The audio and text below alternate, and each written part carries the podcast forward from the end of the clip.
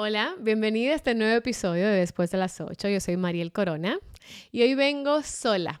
Cada cuánto tiempo voy a hacer episodios yo sola para contarles de temas y procesos que quiero compartir y que tal vez puedan servirte.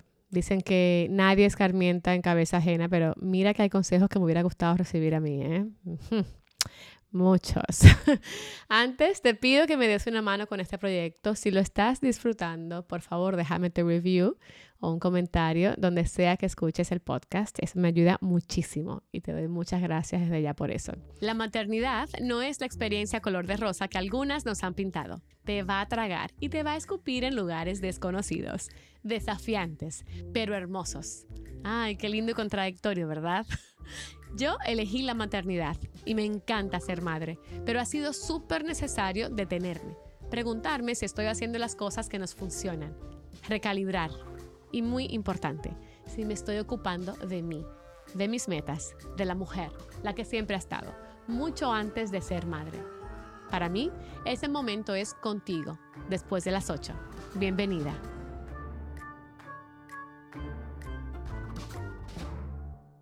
Tengo una pregunta para ti. ¿Alguna vez pensaste que tenías demasiado que hacer? Tu respuesta seguramente es un rotundo sí. Yo, por ejemplo, tengo un trabajo a tiempo completo, estoy activamente buscando oportunidades como actriz, haciendo castings. Cuando se consigue algo, obviamente hay que grabarlo. Soy madre, esposa, hija, hermana, tengo este podcast tengo una enfermedad en la sangre que también exige su tiempo, eh, no solamente en el día a día, sino también con seguimiento de los doctores y demás. Y bueno, por momentos no es una sorpresa que la vida puede parecer muy abrumadora, y no es para menos, ¿verdad? Veo a mi alrededor y veo madres con mucho sobre sus hombros.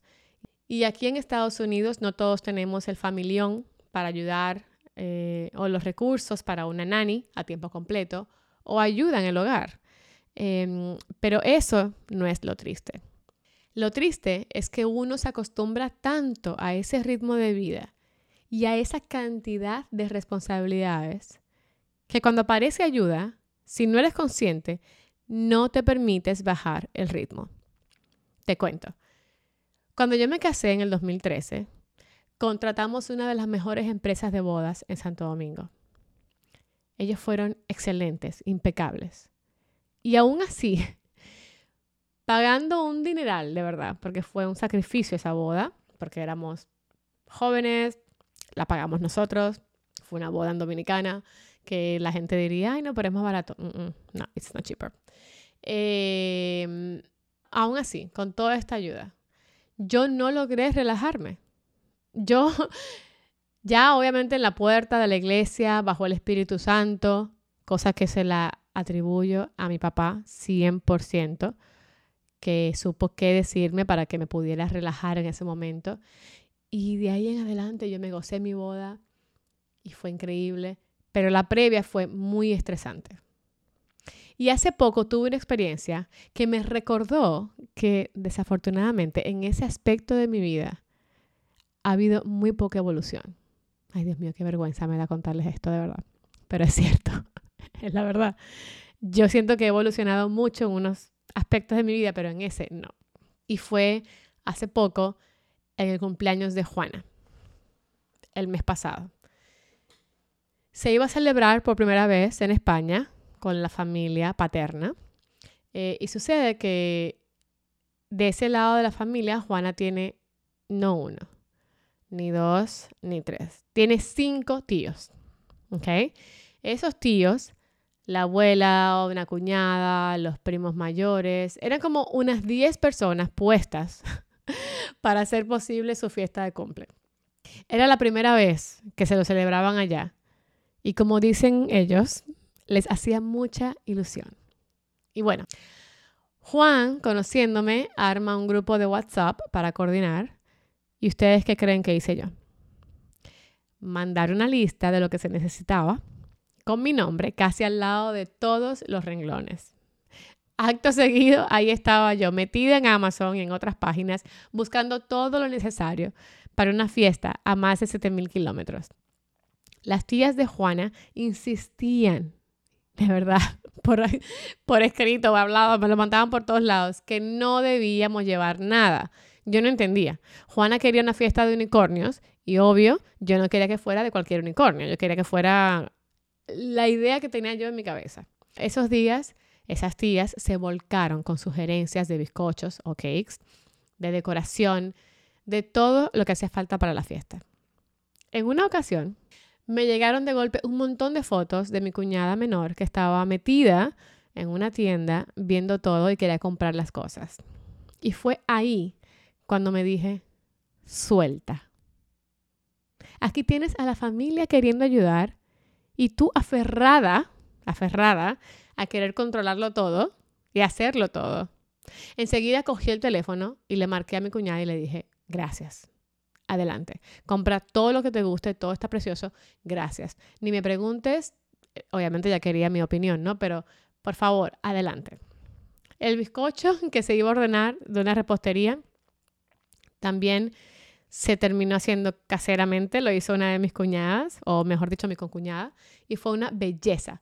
Por dentro eran varias capas de diferentes colores eh, y se, se, notaba que tomó un montón de tiempo y esfuerzo. Era, yo creo que la primera vez que hacía ella algo así y que alguien se tomara el tiempo para hacer eso, un primero de enero, eh, no tiene precio, de verdad. Esa mañana Juan se fue temprano a comprar dulces en el mismo lugar donde los compraban para sus cumpleaños. Otra cuñada que fue bailarina clásica y que es el vivo ejemplo de antes muerta que sencilla, estaba trepada con tacones en una escalera colgando la decoración. Otra hizo una tortilla deliciosa. Los primos mayores ayudaron con otras cosas. La abuela colgó un cartel hecho a mano anunciando la fiesta. El tío ayudaba a Juan a colgar la piñata. En fin, que fue un hermoso trabajo en equipo, que todo salió perfectamente bien. Juana disfrutó como no tienen idea.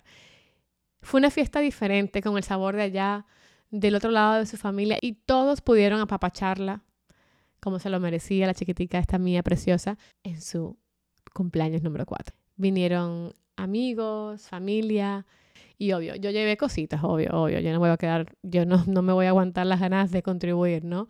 Em, pero fueron pocas cosas que llevamos.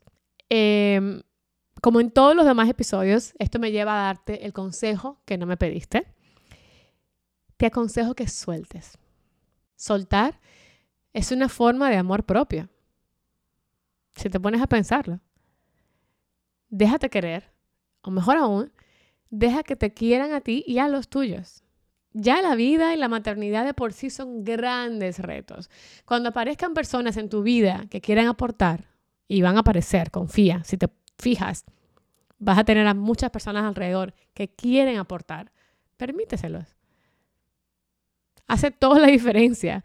Vamos a quitarnos la capa de superheroínas y deleguemos. Y yo odio, perdón, que sonar así como una conferencista eh, dando consejos, pero es la verdad. Uno se siente que uno puede con todo, que uno es Wonder Woman. Y no, no somos la Mujer Maravilla. Vamos a delegar cuando se pueda. Y delegar no es llamar a mi asistente personal, llamar a mi nani, a la señora que me ayuda con la limpieza. No, no, no, no, no. Delegar es dejarte querer, Soltar cuando puedes soltar. Fíjate, fíjate la cantidad de veces que aparecen personas que quieren ayudar y tú no, no les permites hacerlo. Y si nadie levanta la mano para ayudarte, si nadie, si a nadie se le ocurre ayudarte, pídelo. Y te va a sorprender la cantidad de gente que lo van a hacer por ti. Pero bueno, ese era mi consejo del día de hoy. Esa, es mi, esa fue mi experiencia que tuve en enero, que me parecía súper importante compartirla porque les juro que me costó un montón soltar. Obviamente, hay cosas que yo no suelto, hay cosas que yo no delego, ni loca. Pero un cumpleaños donde lo peor que podía pasar era que los colores de los unicornios, de los platos que yo iba a conseguir, iban a ser colores primarios versus pasteles. o sea, como todo, todo estuvo perfecto y fue un lindo trabajo en equipo y no me voy a arrepentir nunca de haber aceptado toda la ayuda que se nos ofreció. Gracias por acompañarme en este episodio de Después de las 8. La semana que viene tenemos un episodio que me tiene un poco nerviosa, bastante nerviosa, porque me acompañará una súper invitada que estoy segura te va a encantar. Cuando digo súper invitada, de verdad, es una súper invitada. Estoy preparándome para ese encuentro. Les mando un súper abrazo y hasta el próximo episodio, que repito, no se van a querer perder. Chao.